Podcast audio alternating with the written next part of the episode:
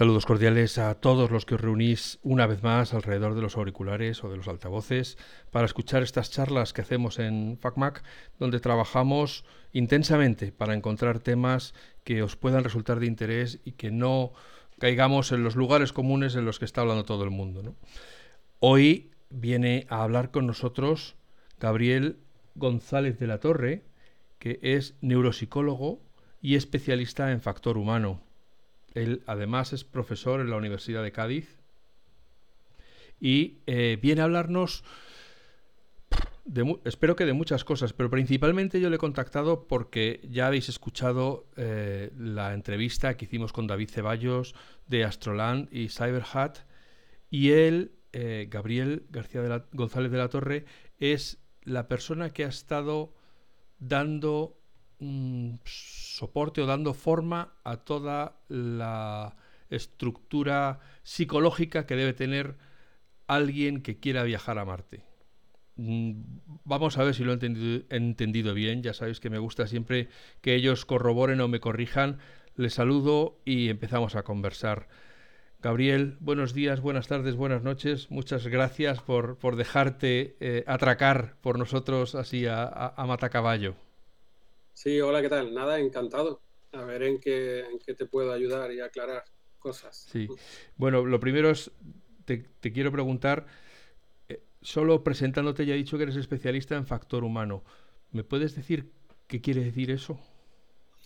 Bueno, pues eh, como bien tú has dicho en la presentación, eh, yo soy especialista, soy neuropsicólogo, ¿vale? Nosotros estudiamos la relación entre el cerebro y la conducta, ¿vale? Pero también eh, soy especialista en factor humano que tiene que ver con todo lo que sea eh, relación, por ejemplo, entre las personas y las máquinas, ¿vale? Eh, relación también, por ejemplo, en cuanto al desempeño de las personas en, trabajos en grupo, pero en ambientes tecnológicos, ¿vale? Entonces, bueno, esto es un poco, yo inicialmente, como he dicho, soy neuropsicólogo clínico, eh, pero por mi interés en el espacio, ¿no? en la investigación espacial, pues a través de ahí entramos en el factor humano para enlazar ambos mundos, ¿no? el tema de la neurociencia, el tema de la neuropsicología y todo lo que tiene que ver con, con los aspectos eh, psicológicos en, en, viajes espaciales. Sí, porque yo he oído referirse a ti como el psicólogo de los astronautas. Sí, bueno, eh, realmente se puede decir que sería una forma de psicología aeroespacial, que realmente ya existen psicólogos, ¿no? Eh, en España, por ejemplo, existen psicólogos de la aviación, ¿vale? Hay especialistas que se dedican a todo el tema de pilotos, ¿no? De aviones, etcétera. Pero lo que no, no había hasta el momento, por lo menos en nuestro país, y ahí sí creo que mm, yo y mi equipo somos pioneros, ¿no? Es en el tema espacial, ¿no? Eh, efectivamente, se puede decir que nosotros estamos interesados en todos, todos aquellos aspectos psicológicos y eh, neurocognitivos y conductuales que tienen que ver con, los astronautas. Ya, pero eh, un psicólogo de pilotos lo entiendo porque hay muchos, muchos aviones, muchos pilotos y llevamos ya mucho tiempo volando. Pero ¿cómo se especializa uno? En astronautas que hay, no sé, 200 o 300 o, 500. Bueno, es que realmente el tema de la investigación con astronautas es mucho más amplio de lo que quizá a lo mejor podemos pensar en un principio, ¿no? Por ejemplo, ¿no? Como tú estás diciendo, eh, realmente para realizar investigación relacionada con el espacio no tienes por qué estar eh, exactamente haciendo estudios con astronautas específicamente, ¿vale? Sino que hay mucho tipo de investigación que puedes hacer aquí, digamos, en la Tierra, o que puedes hacer en ambientes eh, más habituales aquí en la Tierra y que tienen su utilidad de cara a la investigación espacial, ¿vale? También es verdad que existe, y esto ya es un tema muy importante, y es que la investigación espacial, sobre todo en el tema de factor humano, en el tema psicológico, nosotros normalmente lo dividimos en dos grandes áreas, ¿no? Una sería la propiamente espacial, ¿vale? Que sería el estudio con astronautas, por ejemplo, en la Estación Espacial Internacional, ¿vale? Y eh, la otra, bueno, o también, por ejemplo, el entrenamiento o la preparación de los astronautas. Y la otra sería lo que llamamos en ambientes análogos, ¿vale? Los ambientes análogos son aquellos ambientes aquí en la Tierra que por sus características eh, ambientales, eh, sus características de diseño experimentales, por ejemplo, pues que sean ambientes reducidos, etcétera, pues sirven como, como ambientes parecidos, ¿vale? A aquellos que tendrían las misiones espaciales reales. Entonces, las agencias espaciales, la NASA, la ESA, etcétera, pues utilizan estos ambientes análogos para poner a prueba, para estudiar aquellas variables, ¿vale? que pueden tener interés que pueden ser importantes de cara a las misiones futuras reales, ¿vale? Y ahí realmente, por ejemplo, yo y mi equipo es donde, donde nos hemos especializado es con el tema de ambientes análogos. Hemos participado en, varias, en varios proyectos de ambientes análogos. Y entonces esta información que se, que se recoge en estos ambientes análogos luego tiene su reflejo, luego tiene su utilidad para las futuras misiones espaciales reales, sobre todo las de larga duración, ¿vale? Uno de esos ambientes análogos es precisamente la estación de Astrolan. Efectivamente, ahí es donde nos une, eh, donde llegamos al punto de unión eh, Astrolan y nosotros, porque nos enteramos de que este, ellos ¿no? en Santander te han ideado este ambiente análogo, además en un ambiente muy peculiar, ¿no? dentro de una cueva, etcétera. Lo vimos muy interesante, nos pusimos en contacto con ellos y efectivamente a partir de ahí iniciamos una colaboración y, ese sería pues un ejemplo de ambiente análogo, efectivamente, muy específico, que sería el de Cueva, ¿vale? Que últimamente pues están poniéndose un poco más de moda porque, como sabrás, pues uno de los ambientes que se supone ideales, ¿no? Para una futura eh, misión, tanto en Marte como en, la Luna, pues sería establecer eh, eh, bases, ¿no? En lo que serían tubos de lava o, en el subsuelo, porque sería una forma también de protegerse un poco también de la radiación, etcétera, ¿no? Entonces, este, este, tipo de ambientes de cueva últimamente están más eh, saliendo más, ¿no? La ESA incluso tiene un, un, programa, ¿no? Que se llama Caves, que precisamente hacen estudios en, cuevas y, bueno, llevan ahí grupos de gente a hacer eh, misiones, estancias, etcétera. Y Astroland, pues era muy, muy interesante porque mm, no solamente entraban en la cueva y salían, sino que tenían un hábitat dentro. O sea, tienen una base dentro y eso era muy novedoso y nos parecía pues muy interesante. ¿vale? Ahí sí, así fue como surgió la colaboración entre Astrolan y nosotros. ¿no? Ellos nos dijeron que si nosotros podíamos ayudar en todo lo que sería el tema de desarrollo de protocolos de estudio de aspectos psicológicos, eh, no solamente psicológicos, sino también biológicos, ¿no? fisiológicos, porque se relacionan unos con otros. Y así fue como empezó nuestra colaboración hasta el día de hoy. Y entonces, eh, efectivamente, ya sabemos por la entrevista con David Ceballos que es un túnel donde habrá una colonia donde, por lo que contó en la entrevista, cada uno de los de las personas que están allí tienen un rol asignado y tienen una función, de manera que me imagino que eso ayuda pues a, que las tareas eh, fluyan de una manera orgánica sin tener que, estando claro de quién es el responsable de cada cosa y que, cuáles son los retos a los que se enfrenta uno cuando tiene que definir eso, protocolos para una hipotética vida a, tres años de distancia de, de donde la estás creando, ¿no? Bueno, pues ahí es donde está el reto y ahí, está, ahí es donde está también el interés de estos ambientes análogos, ¿no? Porque como te decía antes, tú puedes estudiar astronautas en la Estación Espacial Internacional, pero lo que no puedes estudiar es gente que esté en Marte o gente que esté ya en la Luna, porque no hemos ido todavía, ¿no? Entonces hay que hacer preparativos y hay que estudiar eh, diferentes aspectos, por lo que toca a nosotros el tema psicológico, en ambientes parecidos aquí en la Tierra. Obviamente hay cosas que no se pueden simular, tú no puedes simular la falta de gravedad, etcétera, pero sí puedes simular otras cosas. Esas otras cosas que tú puedes simular, pues es, por ejemplo, eh, la composición de equipos, eh, el hecho de que tienen que vivir aislados. Puedes también simular eh, las latencias en las comunicaciones, o sea, que la comunicación, por ejemplo, entre la base y el control de la misión no va a ser una comunicación como la que tenemos tú y yo ahora mismo, sino que puede haber 20, 30 minutos de retardo, ¿vale? Eso implica una serie de, retos, ¿no? De desafíos y nosotros, pues, el interés nuestro es ver cómo funciona la gente en, en ese ambiente, bajo esa presión, ¿vale? Entonces utilizamos diferentes pruebas Utilizamos desde lo que sería primero pues hacer una evaluación inicial para ver los perfiles de cada uno de los integrantes de los equipos. Luego les ponemos una serie de evaluaciones periódicas para ver cómo, cómo van desempeñando y cómo se van encontrando ellos, ¿vale? También se simulan una serie de complicaciones que pueden suceder durante la misión. Por ejemplo, no sé, se ha estropeado el dispositivo que se encarga de, reciclar, ¿no? Eh, el tema de los eh, desperdicios o, el tema del oxígeno, etcétera, ¿no? O incluso ha, muerto un, integrante de la misión, ¿vale? Entonces, eh, todo ese tipo de simulaciones que se introducen en este tipo de ambiente nos sirven a nosotros para estudiar, por ejemplo, las características personales y cuáles son los sujetos que mejor se han adaptado, los que mejor han respondido ante esas diferentes situaciones, ¿vale? Esto además lo correlacionamos con variables biológicas, ¿vale? Por ejemplo, tú puedes hacer análisis de sangre y podemos comprobar cómo diferentes biomarcadores se correlacionan con esas variables psicológicas.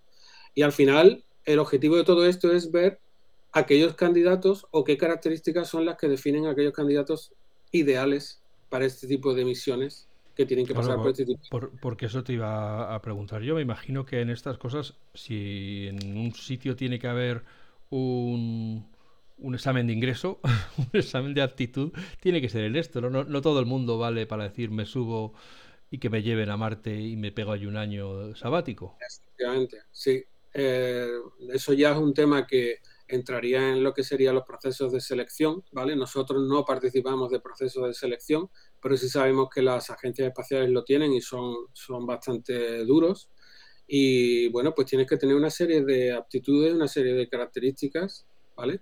Y eso es indudable, o sea, cualquiera para, para esto no, no, vale. De hecho, eh, sabemos que los astronautas son personas muy preparadas, muy bien preparadas, tanto psicológicamente como a nivel de, de su formación, ¿vale? Académica o profesional.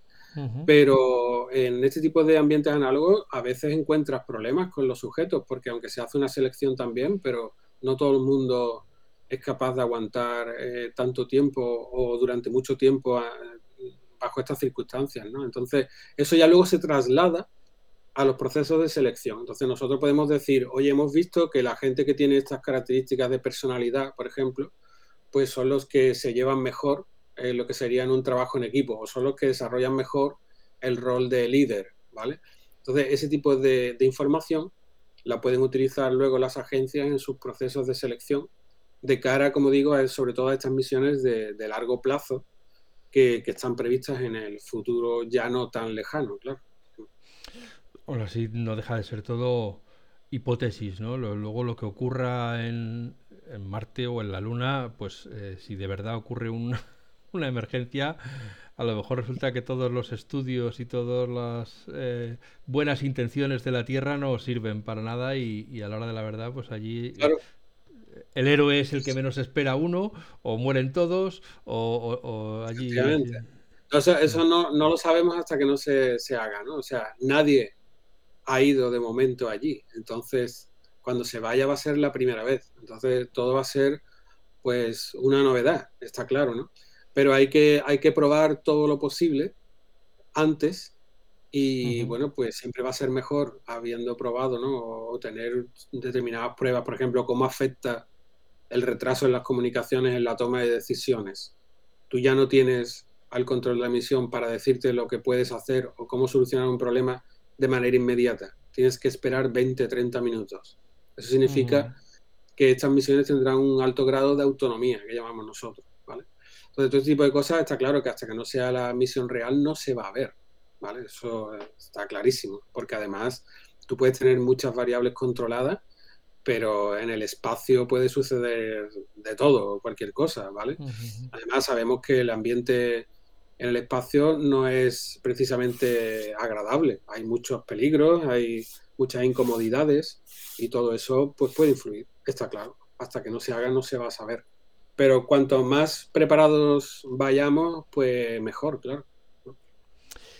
¿Y qué cosas eh, se han aprendido en, estas experiencias, en estas eh, misiones análogas? Que se han descubierto, se están eh, trabajando con teorías que antes de este tipo de, situaciones no, no estaban tan, tan definidas o... Bueno, pues yo creo que... Simplemente confirmando lo que ya se da por hecho. Sí, a ver, se sabe mucho porque, eh, como digo, ¿no? a todos los astronautas se le han hecho antes preparaciones de este tipo. De hecho, los astronautas pasan, hacen experiencias de supervivencia antes de, las misiones reales, etcétera, ¿no? O sea, todo esto ya sí se, conoce algo, ¿no? Eh, lo que sí es verdad que existe una serie de retos, ¿vale? Sobre los que tenemos que trabajar y tenemos que ver cómo, podrían afectar a la misión, ¿no? Por ejemplo, lo que yo estoy diciendo ahora mismo de ese retardo en las comunicaciones, hemos visto que se puede producir eh, algún tipo de fenómeno de desconexión, ¿no? Entre lo que piensa que es mm, más importante en el control de la misión y lo que piensen los tripulantes, ¿vale? O sea, quiere decir que esa distancia, esa, esa imposibilidad de que el control de la misión me resuelva a mí los problemas de manera inmediata, me va a hacer depender más de mis compañeros de la tripulación. Entonces eso puede generar un poco lo que se ha llamado pensamiento grupal, ¿no? O esa desconexión. Entonces, este tipo de factores nosotros los estamos estudiando para ver hasta qué punto suceden y cómo, cómo se podrían prevenir, porque eh, podría ser algo complicado, ¿vale? O sea, esto sí puede traer eh, problemas. Ten en cuenta que, tú puedes llegar a decir, bueno, mm, si a mí control de la misión no me va a solucionar eh, los problemas que yo tengo aquí, ¿por qué voy a tener que hacerles caso? Y me guío de mis compañeros y lo que nosotros decidamos y ya está, ¿no? Entonces, eso es peligroso y, bueno, pues se estudia, ¿no? Más cosas. Bueno, pues el tema de la mujer, por ejemplo, ¿no? Muy interesante. O sea, las misiones que se están planeando siempre se, han hecho casi todas las misiones o muchas misiones, ha habido hombres, pero hay que, hay que pensar también en el papel de la mujer, ¿no? Entonces, ¿cuál es la mejor combinación de un equipo, por ejemplo, de cinco o seis personas en cuanto a la mujer? ¿Debe de haber una? ¿Debe de haber dos? ¿Tres? Entonces, ese tipo de composiciones de equipo también hay que investigarlo y ver qué combinación es la, más idónea. La equilibrada. Claro, eh, claro, eso, es muy interesante. A, priori descartamos todos hombres y todos mujeres. Bueno, eso eh, lo ideal sería, como te has dicho, algo equilibrado, ¿no? Pero es significativo que todavía hay mucho por hacer en ese sentido porque hay anécdotas, ¿no? Por ejemplo, mm, no hace mucho, ¿no? Hubo una anécdota hecha del astronauta que no pudo salir fuera porque no había un traje para, adaptado para mujer en, la estación y entonces ella no pudo salir. O sea, ese tipo de cosas te están reflejando que todavía no, se cuenta mucho con, el tema de la mujer en el tema de, emisiones. Es verdad que eso está cambiando, ¿vale? Pero de cara a misiones de largo plazo, que es lo que a nosotros nos interesa más, es un factor que hay que, hay que analizar. Igual que el tema, por ejemplo, de la cultura o de las nacionalidades. Una misión de este tipo seguramente será multinacional o internacional, o sea, va a haber gente de diferentes países. ¿Qué combinación es la mejor? ¿Vale? O porque hemos comprobado en otras misiones análogas, ¿vale? Que se pueden producir también esos pequeños grupos eh, de afinidad dependiendo de la nacionalidad o de la cultura. Eso también puede tener un impacto, ¿sabes? Entonces, todo ese tipo de variables nosotros las estudiamos y vemos que, qué composiciones son las más idóneas o, o, bueno, incluso qué variables de personalidad, independientemente de tu cultura o de tu nacionalidad, te hacen que seas eh, más eh, favorable al trabajo en equipo con gente de otras culturas, etcétera, ¿no?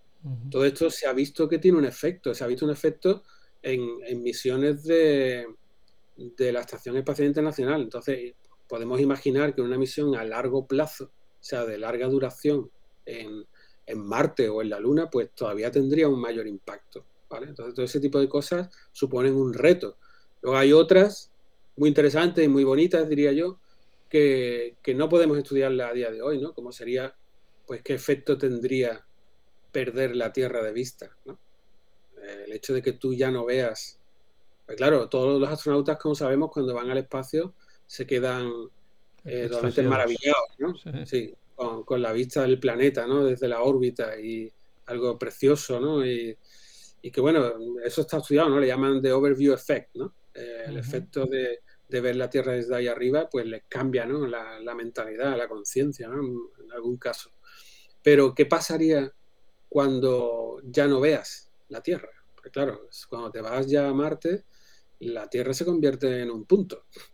Entonces ya tú no ves la Tierra, no sabemos qué efecto puede tener eso. Un poco parecido, yo siempre digo, a los marinos, ¿no? cuando tenían miedo a perder la costa de vista, ¿no? Pues es una cosa también que no sabemos qué efecto, qué impacto puede tener a nivel psicológico, ¿no? te da una sensación de distancia. En ese sentido, puede influir que una persona, o sea, puede ser más idóneo un candidato que no esté muy arraigado, es decir, que no tenga familia o que no tenga hijos o que no tenga tal, frente a otro que sí que tiene pues familia, hijos, mujer, etcétera, y que por lo tanto se va cinco años, a lo mejor no vuelve, etcétera. Bueno, podría ser, pero tenemos el ejemplo de la iniciativa Mars One. No sé si has visto algo de ella. Esta fue esta iniciativa que crearon donde querían mandar gente a Marte, pero sin, sin volver, o sea, sin retorno. Se apuntó un montón de gente, se apuntaron cientos de personas, pero es que algunas de esas personas estaban casadas y tenían hijos. Bueno, habría que conocer a la mujer, probablemente. pero llama la atención desde el punto de vista psicológico de que, que quizá a lo mejor es más una cuestión de características personales, no de, situaciones personales, o quizá ambas, ¿no? Está claro. Pero nosotros pensamos más que hay que buscar perfiles psicológicos, no tanto situaciones, porque vete a saber por qué si mandamos a una persona que no tiene ningún tipo de arraigo aquí, ¿por qué no tiene ese arraigo? Eso también puede ser algo no positivo, sino negativo. ¿vale? sería más bien mirar las características personales y ver cuáles son las que combinan mejor. Ya. Entonces, eh, me imagino que una parte importante de esa formación que se le da a los astrolanders es la resolución de conflictos, ¿no? que cómo operar cuando de repente alguien eh, crees que no te ha respondido bien o que no te está tomando todo lo en serio que a ti te gustaría, etcétera, ¿no? Y, resulta que te queda por, por, convivir meses y meses y meses en, un espacio diminuto. Sí, efectivamente. Dentro de, dentro de, de, los aspectos a estudiar desde el punto de vista psicológico, yo también los dividiría en dos. Uno serían los aspectos más de tipo psicosocial, ¿vale? Como el que estás comentando, pues por ejemplo ahí entraría el liderazgo, entraría en el tema de los conflictos, resolución de conflictos, eh, la cohesión ¿no? dentro del grupo, todo ese tipo de aspectos. Y luego estarían otros que son los que realmente mm, mi equipo y yo somos más especialistas, que serían todo lo que tiene que ver con el performance o el desempeño. O sea, nosotros estamos más interesados en, en eso también, ¿vale? Pero miramos también, por ejemplo, funciones neurocognitivas. O sea, cómo está cómo está funcionando la mente de, esos eh, astronautas análogos, ¿vale? Por ejemplo, la atención, la memoria, eh, la resolución de problemas, ¿vale? La habilidad, las habilidades visoperceptivas, todo ese tipo de, cuestiones, porque eso es muy importante, porque mira, ten en cuenta que eh, ese tipo de, de, funciones nos pueden, nos pueden dar el aviso de que algo no va bien a nivel del sistema nervioso central, ¿vale? Claro, esto aquí en la Tierra eh, no tiene, digamos, demasiadas amenazas, ¿no? A lo mejor tú puedes tener depresión y efectivamente puedes tener también un déficit cognitivo asociado, ¿vale? Como consecuencia, etcétera.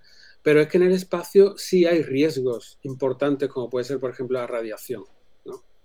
Entonces, eh, se sabe que esa radiación tiene un efecto nocivo sobre el organismo, sobre el tejido, ¿vale?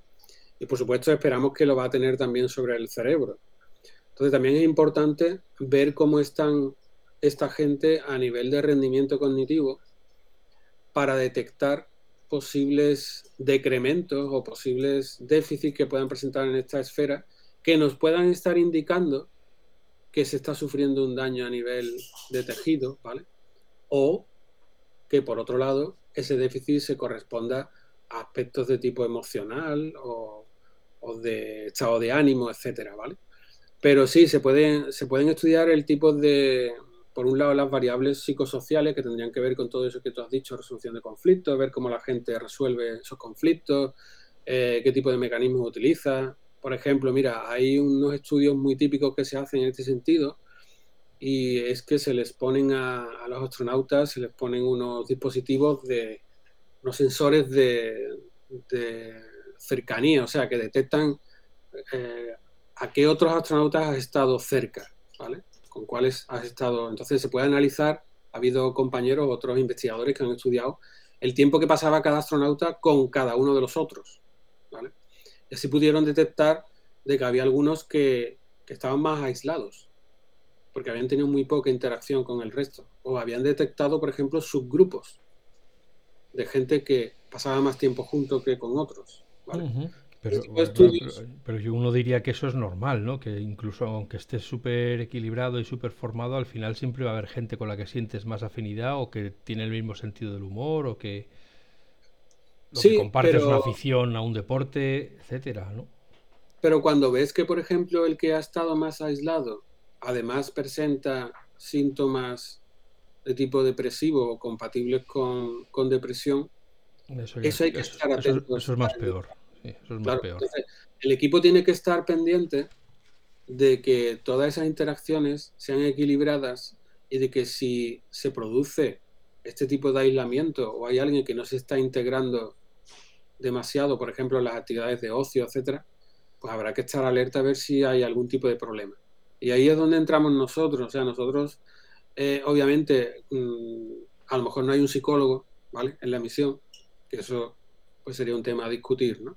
Pero eh, si no hay un psicólogo, lo que sí queremos por lo menos es que tengan herramientas para que puedan detectar ese tipo de problemas a tiempo y que además puedan tomar lo que se llaman en el, en el campo se llaman contramedidas, ¿no? que puedan tomar una serie de acciones para reducir o minimizar los efectos negativos de ese tipo de, situaciones. ¿vale? Entonces, obviamente esto se está utilizando software, ahora se está metiendo la inteligencia artificial, etcétera, para darles a ellos herramientas por medio de las que ellos se, pueda, ellos se puedan autoevaluar y ver cómo se encuentran tanto en la esfera emocional como en la esfera cognitiva para prevenir eh, posibles problemas. Y todos los que hemos visto películas y series del espacio, hay que tocar un tema fundamental que es el sexo. O sea, tú te vas por ahí de pingo, pues son dos de ida, dos de vuelta, más uno de estancia. Pues te vas cinco años, mm, ahí va a haber unos picores inevitables que, que, eso es, es, es bueno que se quiten los picores o, es mejor que se mantenga cada uno en su celda y que no la liemos parda? Que, que bueno, Eso, eso es muy interesante porque además es un tema que actualmente está, em, está empezando a tomar también más interés, sobre todo al hilo de lo que comentaba antes, ¿no? de la composición de los equipos.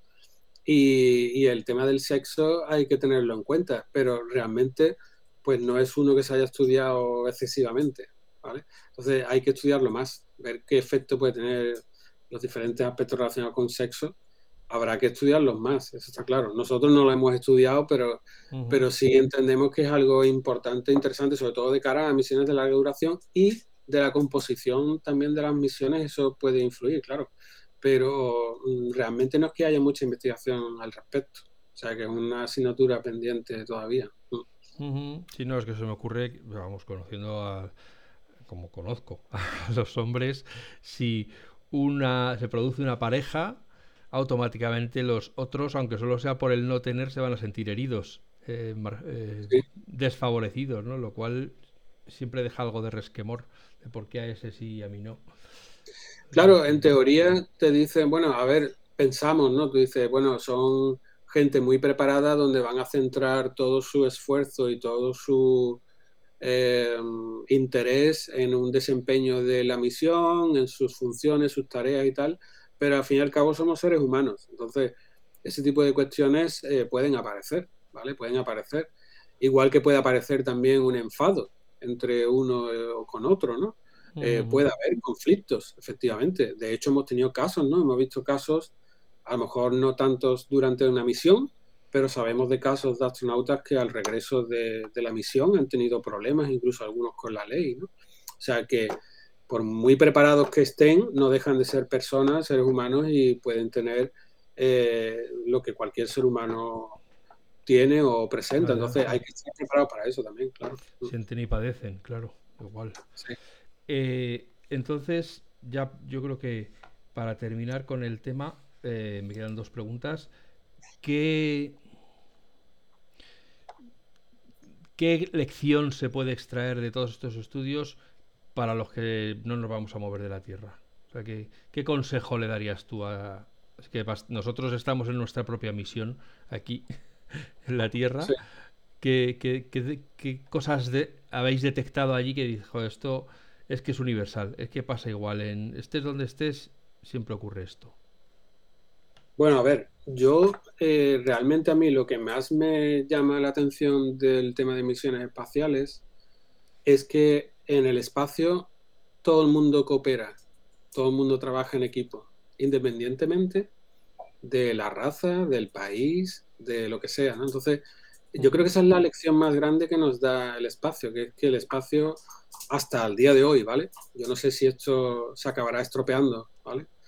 Pero desde luego, por parte de las agencias espaciales y de los astronautas, lo que han demostrado ha sido que cuando nos proponemos un objetivo común, trabajamos en equipo, juntos y se consiguen cosas maravillosas, ¿no? Sin embargo, aquí abajo parece que, esto es mucho más complicado, ¿no? Entonces yo creo que esa, yo creo que esa es la lección que, la, exploración espacial más grande que nos da, ¿no? O sea, también es verdad que lo típico que decían los astronautas, ¿no? Que desde arriba no veían las fronteras, ¿vale? Eso está muy bonito, pero realmente lo, a nivel práctico es que es una realidad. O sea, es que trabajan juntos rusos, eh, japoneses, europeos, americanos, y trabajan estupendamente bien. Entonces, eso es una cosa que, te da que pensar, ¿no? O sea, eh, yo creo que eso es lo que yo destacaría más del tema del espacio. Y luego, aparte, pues que mm, a nivel ya, digamos, más científico, pues, pues, que el ser humano no está hecho para el espacio. Entonces, eso queda patente, ¿no? Que la radiación cósmica, y todo esto, pues es un peligro y que realmente adaptarse a eso es complicado. O sea, es que tiene mucho mérito lo que hacen esta gente de ir ahí al espacio y, bueno, que sufren muchos tipos de, consecuencias a nivel fisiológico, del tema de, la sangre, de los huesos, de los músculos, de, o sea, que, no estamos hechos para el espacio, entonces conseguir lo que se está consiguiendo tiene muchísimo mérito. El problema que yo veo actualmente es este creciente eh, interés por el armamento en el espacio. Creo que eso nos tiene que preocupar, porque hasta día de hoy lo que yo acabo de decir es una realidad. O sea, se juntan países de diferentes sitios, cultura y tal, y hacen cosas bonitas juntos, pero ya se está empezando a cada vez más a hablar de la militarización ¿no? del espacio y eso pues no, no pinta bien. Sí, yo le preguntaba a David si nos acabaríamos encontrando con que hay una cueva que es de Estados Unidos y otra cueva que es de Rusia y otra cueva que es de China y al final resulta que ya no es solo que estés a dos años de distancia, sino que encima tienes que atinar con dónde aterrizas porque si no a lo mejor caes donde no es y te Y, vuelves a estar en un, en un conflicto diplomático, ¿no? Interestelar. De hecho, creo que China no se ha unido al programa eh, este internacional que se ha creado, o el programa también que lleva NASA de Artemisa, ¿no? de la vuelta a la Luna. Creo que los chinos no han, han decidido no unirse porque piensan que, que, Estados Unidos lo está liderando por su propio interés y ellos quieren hacerlo también por su cuenta. Yo creo que ese es un poco el principio de eso que tú estás diciendo. ¿no? Eh, es una pena porque yo creo que, ya te digo, que lo que más podemos aprender del espacio es, por supuesto, que, somos insignificantes ¿no? en comparación con el espacio. Lo que ya han dicho también otros, ¿no? de que la Tierra hay que cuidarla y se ve súper desde fuera, desde el espacio. Y, que juntos podemos hacer cosas muy interesantes, pero luego ya aquí abajo, pues tú sabes, los políticos y tal, y, todo cambia, ¿sabes? Pero yo creo que la principal eh, aprendizaje que sacamos es ese, ¿no? A nivel general. Ya a nivel científico, como te he dicho, pues no estamos hechos para el espacio, trae un montón de consecuencias y el principal problema ahora mismo es la radiación. O sea, yo creo que estamos preparados ya para ir a Marte, tanto a nivel de, preparación humana de equipo, de logística, todo eso, yo creo que sí, pero es que hay que resolver el problema de la radiación. Entonces, ese es el problema que queda. Yo creo que en cuanto que encuentren una solución para el problema de la radiación, eh, vamos a ir seguro. Ya. Eh, yo no sé, puedo estar equivocado, pero cuando pienso en astronautas pienso en un tipo de perfil de persona muy metido en las ciencias, muy tal, muy cual, no tanto dentro de las humanidades. Me imagino que eso se ve, que hay una predisposición o una predominancia del racional frente al emocional, ¿no? Sí, eso es cierto que los perfiles actualmente para ser astronauta pues te piden una, preparación, eh, como tú dices, ¿no? De hecho, predomina el que seas ingeniero, eh, seas piloto, etcétera, ¿no? Eso es lo que hay, pero como yo te decía antes, pues yo creo que eso también es una cosa que hay que empezar a, a ver si otros perfiles también pueden encajar perfectamente, ¿no? De hecho, eh, no habría un psicólogo en la misión, a no ser que sea ingeniero y tenga también, por ejemplo, una titulación de psicología, ¿vale?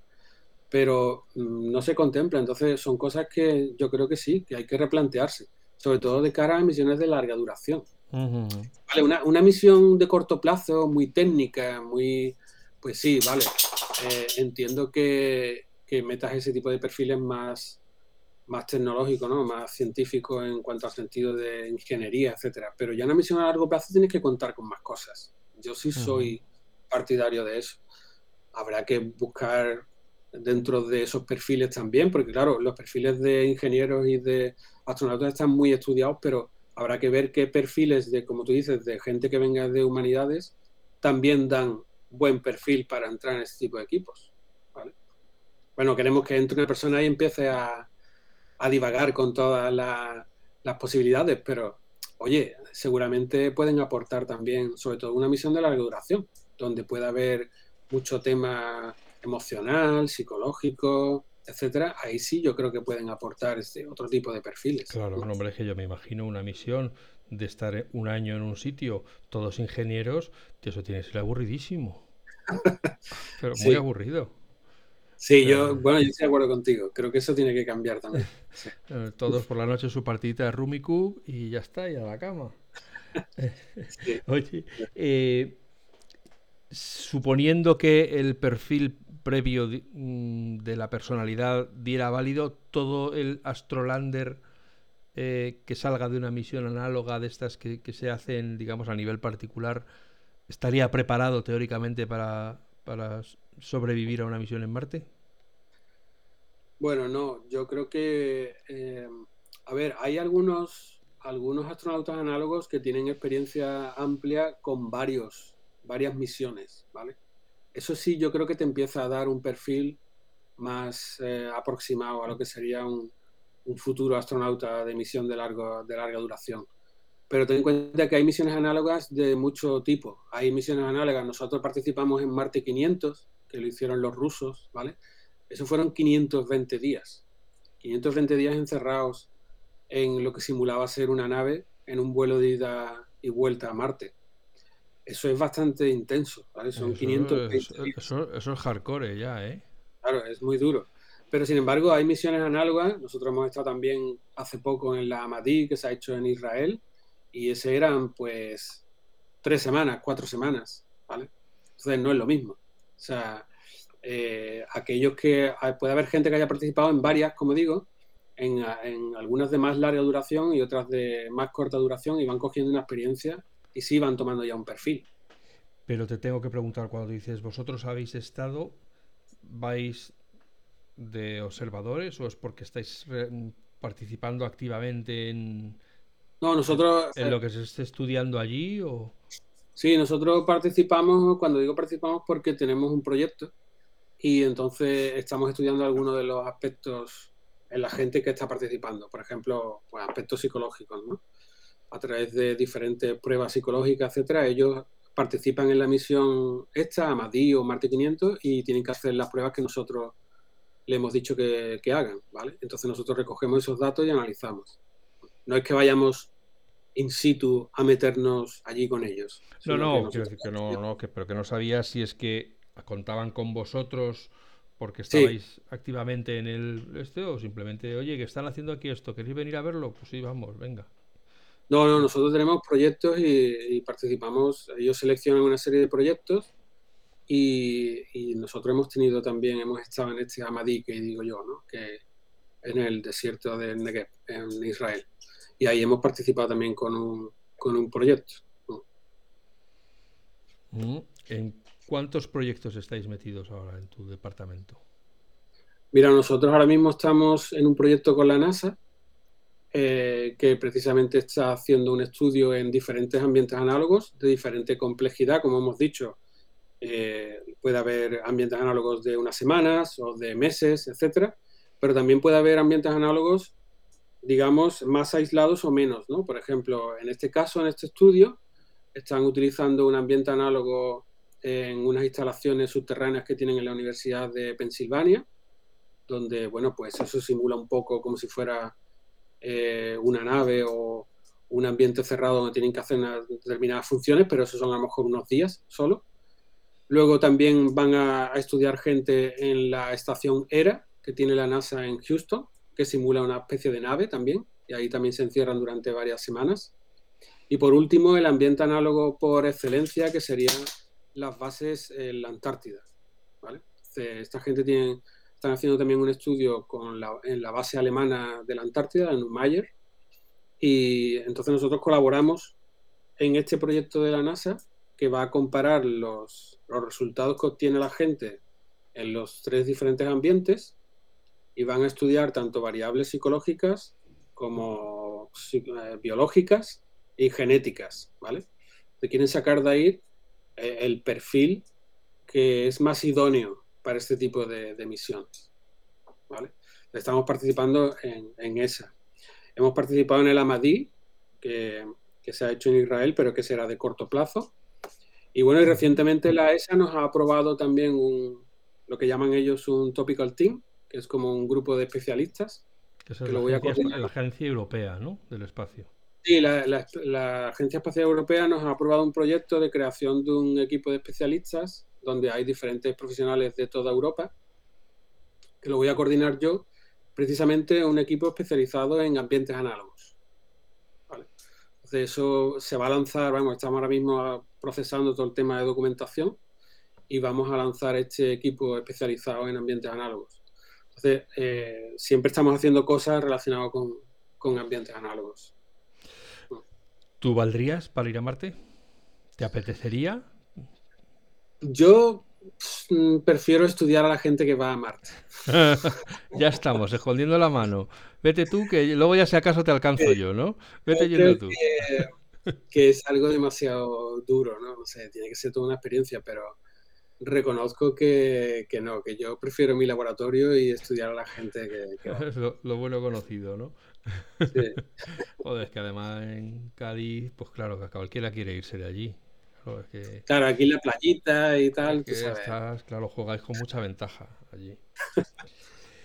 Oye, eh, te quería preguntar también, porque documentándome para esta conversación, he visto que también has hecho, me corrige si me equivoco, mucho trabajo con, eh, con los niños, o sea, con eh, trabajo en, en empatía y en eh, eh, inteligencia emocional en niños, ¿puede ser? ¿O fue en otra, en otra etapa de tu carrera? O... Sí, eso fue una etapa anterior, ¿vale? Cuando yo entré en la Universidad de Cádiz, yo entré precisamente en el laboratorio de inteligencia emocional y bueno, pues eso lo llevaban unos compañeros, eran los directores del laboratorio en su, en su día, ¿no? La doctora Rocío Gil y José Miguel Mestre eran profesores de allí y yo empecé a colaborar con ellos porque yo aportaba, ellos eran una, ella especialista en psicología social, él más en el tema de la inteligencia emocional y yo pues aportaba toda esa parte de neurocognitiva, ¿no? Entonces, cuando estudiábamos en niños todo el tema emocional, mirábamos también eh, aspectos cognitivos como puede ser la atención, etcétera, ¿no? Para ver si había correlaciones entre lo que serían aquellas variables de tipo emocional y las de desempeño cognitivo. ¿no? eh, porque claro, yo soy neuropsicólogo y como te dije también en el tema este de astronautas, nosotros nos interesa sobre todo los aspectos cognitivos y conductuales. Y eso fue, sí, al principio de, de, cuando yo entré en la Universidad de Cádiz, ya luego yo empecé a, a crear mi propio camino, ¿no?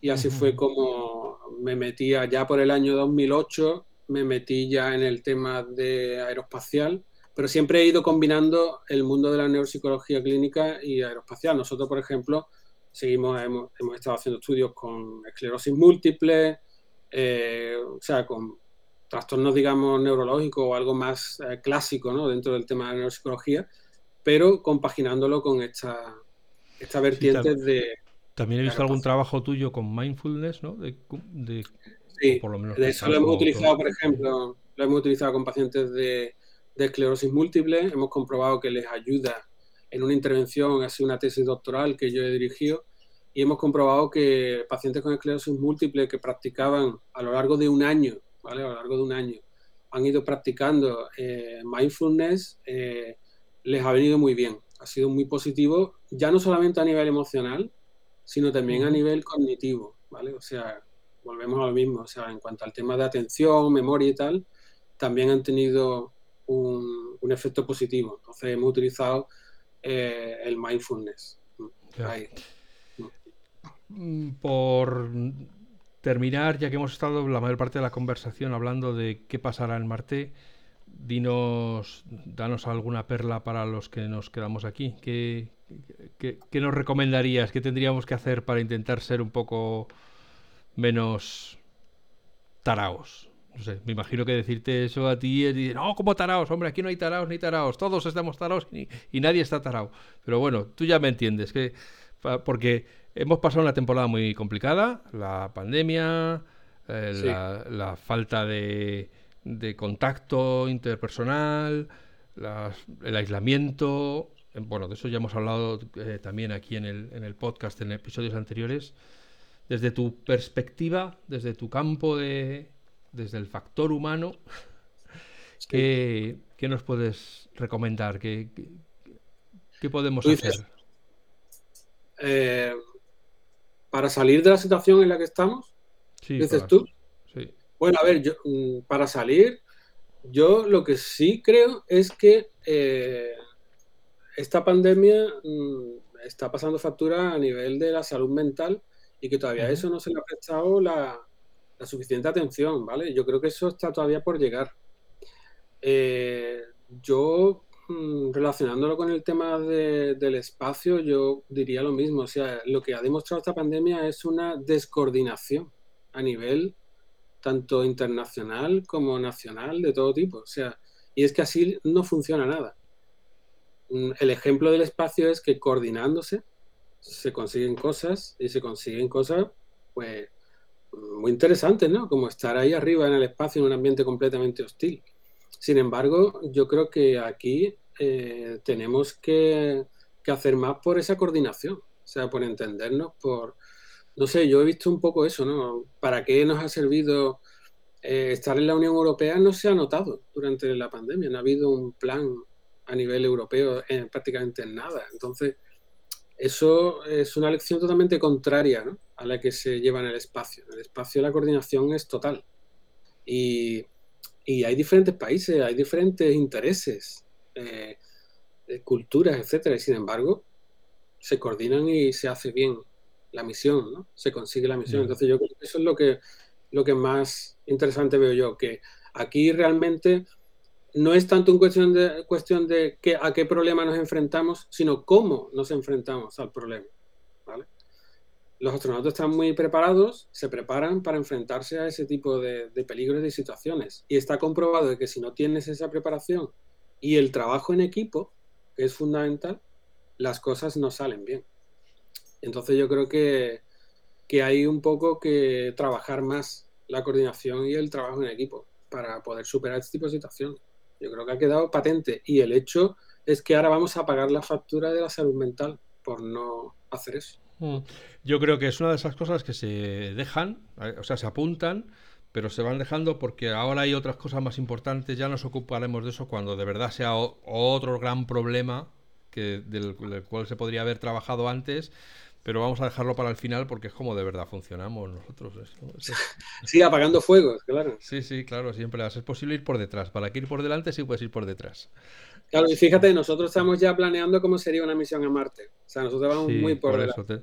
tenemos fuego en casa, pero nos queremos, a lo mejor por eso se quiere ir la gente de aquí, porque bueno, a ver si empezando de cero podemos... Bueno, eso, eso, eso sí también me gustaría aclararlo porque hay mucho, ¿no? Que dicen, bueno, a ver, eh, no me voy a meter con el tema del turismo espacial porque sería otro tema, ¿vale? Pero hay quien puede pensar de que qué sentido tiene, ¿no? Hacer una misión a Marte o planear una misión a Marte con los problemas que tenemos aquí, ¿no? Pero yo quería recordar que muchos de los problemas mm, de aquí los ha resuelto también la carrera espacial, porque la carrera espacial pone al límite nuestra creatividad, nuestra, nuestro ingenio, y de ahí salen muchas ideas científicas y tal que luego se pueden aplicar en la Tierra también, ¿vale? Y además porque eh, el futuro debe de ser salir también de, nuestro planeta. Aquí no podemos estar para siempre, eso está seguro. No me meto en el turismo espacial, que sería ya otro tema, ¿vale?